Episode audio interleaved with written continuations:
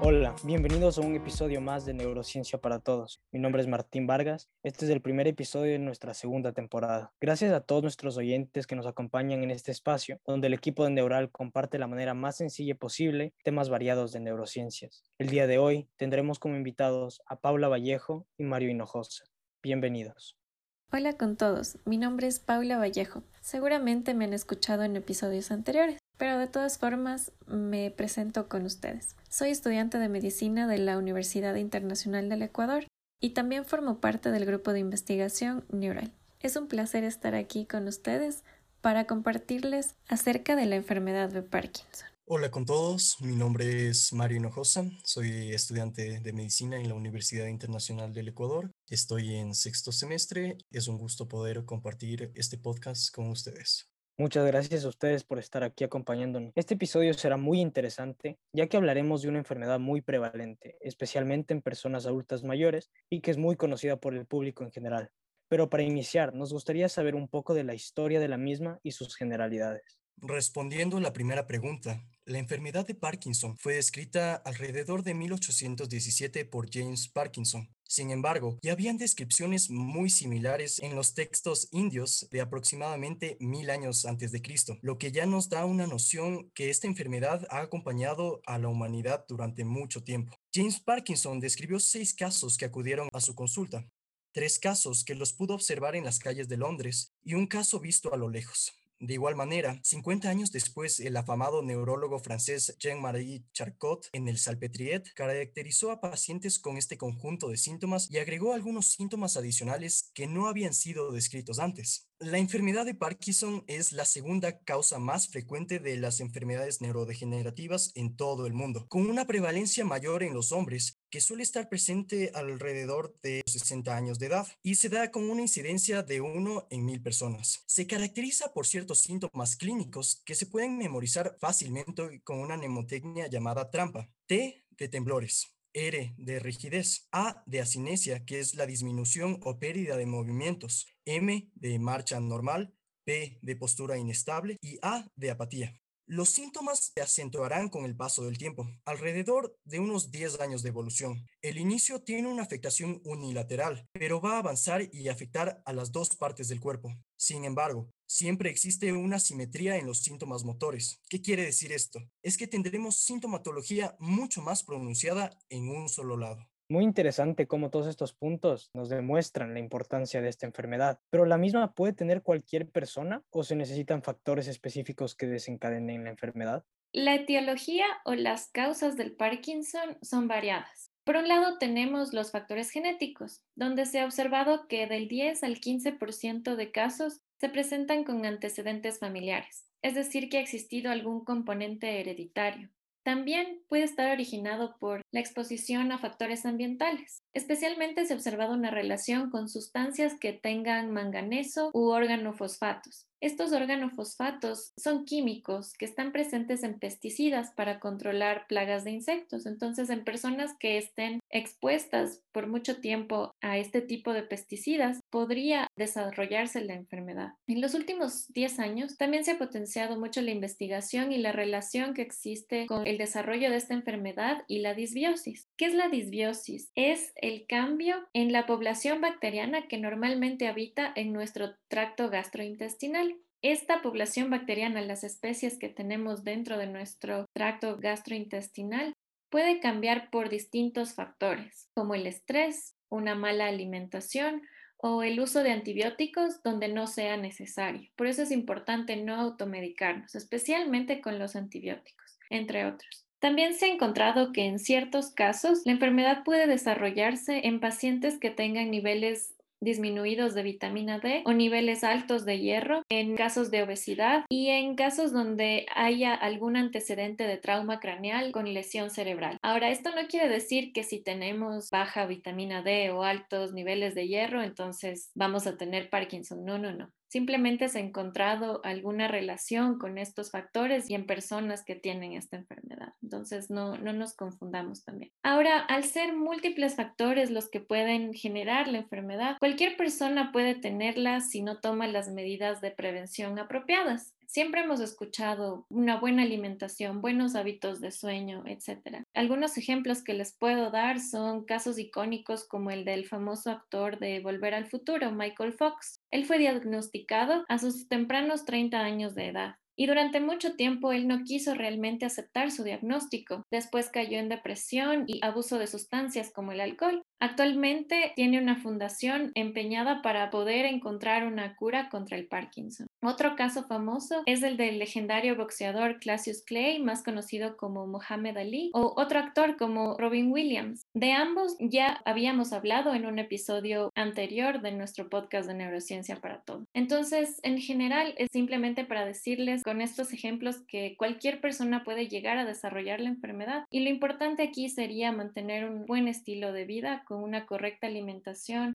correctos hábitos de sueño e implementar el ejercicio, la actividad física en nuestras vidas, que son los consejos que usualmente obtenemos de un doctor o en general.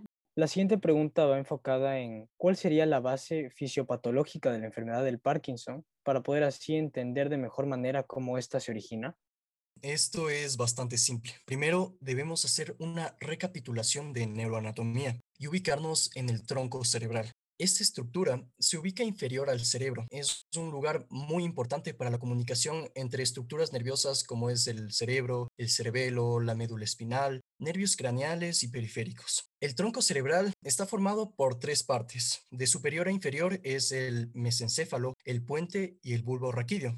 Para la enfermedad de Parkinson nos interesa ubicarnos en el mesencéfalo. Si ustedes buscan en internet o en libros un corte axial del mesencéfalo, podrán ver que se asemeja mucho a un oso. Por eso nos gusta llamarle el osito mesencefálico. En las orejas del osito encontramos la sustancia negra. Esta sustancia tiene esta pigmentación oscura por la alta cantidad de neuromelanina y en esta región encontraremos muchas neuronas dopaminérgicas que son células afectadas en la enfermedad de Parkinson.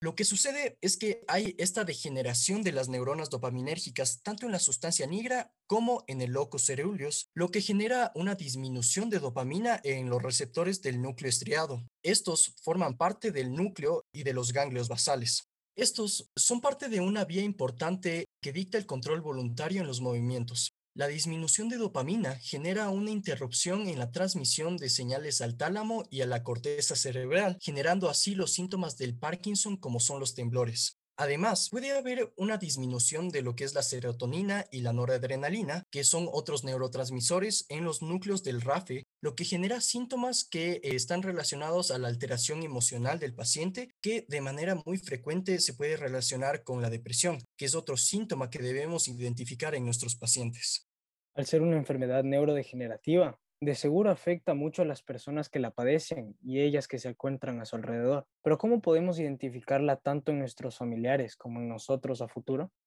Bueno, es una muy buena pregunta. Sería bueno que todos aprendamos cómo podríamos identificar al Parkinson. Y la verdad es que los pacientes tendrán síntomas variados. Puede haber por ejemplo, constipación, que es el conocido estreñimiento, que en realidad no solo sucede en esta enfermedad, puede presentarse en algunas otras enfermedades. También podría haber anosmia, que es la incapacidad de poder oler. Hoy en día se ha vuelto un síntoma bastante común en pacientes que tienen la enfermedad de COVID-19. Los pacientes pueden también aquejarse de trastornos del sueño, especialmente trastornos del sueño REM, que es esta etapa del sueño de los movimientos rápidos de los ojos. ¿Qué sucede? Hay un trastorno en especial donde puede haber movimientos bruscos mientras está soñando. En esta etapa también soñamos.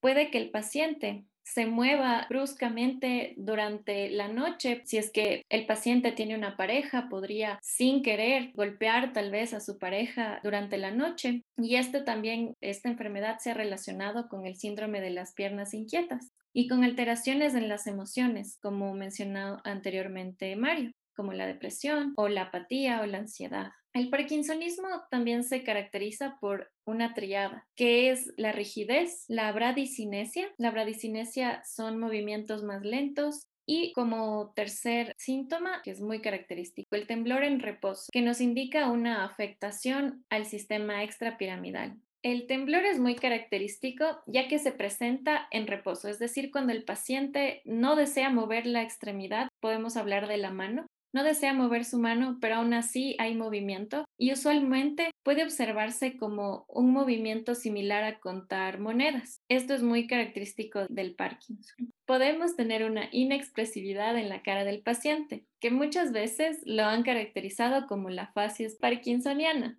o cara de jugador de póker por la falta de mímica, el escaso parpadeo, una cara tal vez grasosa y la boca un poco entreabierta y a veces saliva que fluye por las comisuras labiales. Se puede encontrar también el fenómeno llamado como rueda dentada, en donde el paciente presenta hipertonía o exceso de tono muscular en el miembro superior y al tratar de extender la mano del paciente de manera pasiva, existe una resistencia al estiramiento que hace que la hipertonía muscular sea vencida de forma intermitente o de forma rítmica, similar a mover una rueda de engranaje. Por eso se le llama fenómeno de la rueda dentada. Si le realizamos una prueba del empujón al paciente, esta es otra, otra prueba que se puede hacer para detectar la enfermedad, posiblemente encontremos una tendencia a caer o una inestabilidad que no deberíamos encontrar en una persona sin la enfermedad. La marcha parkinsoniana es otro síntoma que ya mencionamos anteriormente y se caracteriza por pasos pequeños y con mucha dificultad y temblor. Todos estos son algunos de los síntomas que podríamos observar en una persona que desarrolle esta enfermedad. Qué interesante este cuadro sintomatológico que presentan estos pacientes, pero algo que muchos de nosotros querremos saber es si existe algún tipo de tratamiento para esta enfermedad o alguna medida de prevención para la misma.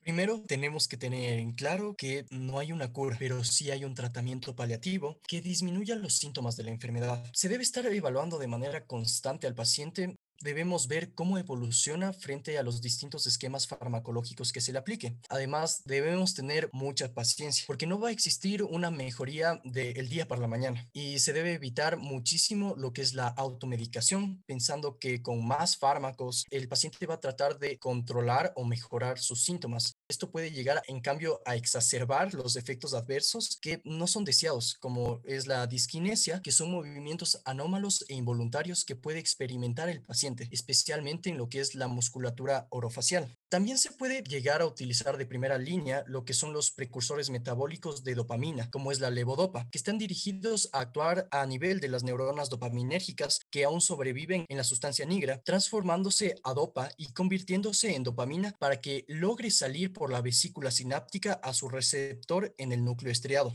Lamentablemente, la levodopa no tiene una gran predilección por los receptores centrales y puede actuar a nivel periférico. Esto va a ocasionar síntomas indeseados como son las náuseas, los vómitos, las arritmias cardíacas y la hipotensión. Sin embargo, suele combinarse con carbidopa para que así solo actúe a nivel de la sustancia negra y no hayan los efectos indeseables mencionados anteriormente. También existen fármacos con el objetivo de disminuir la destrucción de la dopamina en la brecha sináptica, como son los IMAO, que son los inhibidores de la monoaminooxidasa tipo B, que son fármacos agonistas del receptor de la dopamina, como también pueden ser los, como también puede ser la bromocriptina y también fármacos algo ambiguos como la amantadina, que es un antiviral. Se conoce que algunas veces las intervenciones quirúrgicas, como las lesiones a los núcleos de la base del cerebro, como la palidotomía, suelen ser de mucha ayuda en casos donde los fármacos no tienen la misma eficacia. Esto debido al efecto de desgaste que puede aparecer mientras progresa la enfermedad, dando como un resultado la disminución de la eficacia de los fármacos que se utilizan. Algunos estudios respaldan que la sustancia como el café, el té y el fumar son factores protectivos, pero no debemos abusar de estos pensando que por hacer uso de los mismos no vamos a tener la enfermedad, porque en realidad podríamos aumentar el riesgo a desarrollar otras enfermedades indeseables. También se recomienda realizar de manera constante ejercicio físico, como es el correr, nadar, hacer ciclismo, saltar la cuerda, entre otros, tanto para personas que no tienen la enfermedad como para personas que ya la tienen y que se puedan ejercitar, no únicamente para prevenir la enfermedad de Parkinson, sino también para prevenir otras enfermedades que vienen con la edad y con los malos hábitos que hemos estado hablando y que se pueden asociar. En pocas palabras, entonces, es fundamental el estar evaluando el tratamiento según la condición y evolución de nuestros pacientes para así poder determinar cuál será la más favorable. Por último, ¿nos podrían comentar si tienen alguna recomendación específica para las personas que nos escuchan?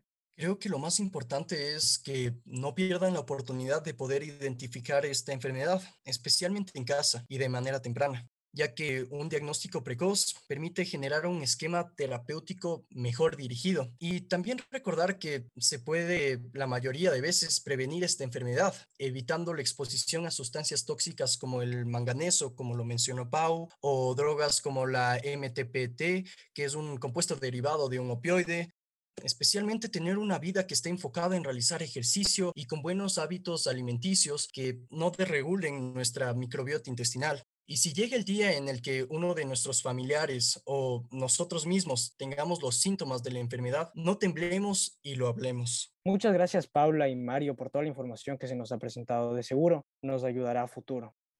Gracias Martín y gracias también a nuestros oyentes que han llegado hasta este punto en el podcast. Esperamos que hayan aprendido un poco más acerca de esta enfermedad. Como dijo Mario, seamos conscientes de las personas que queremos que están a nuestro alrededor y de las cosas que les pasan. Eh, sería importante que reconozcamos a esta enfermedad en sus inicios y así poder tratarla a tiempo y disminuir el desarrollo de esta enfermedad en las personas cercanas a nosotros. Muchas gracias por la oportunidad y también por la invitación para seguir hablando de neurociencias. También esperamos que les haya gustado y les sea de utilidad todo lo que traemos a cotación del tema.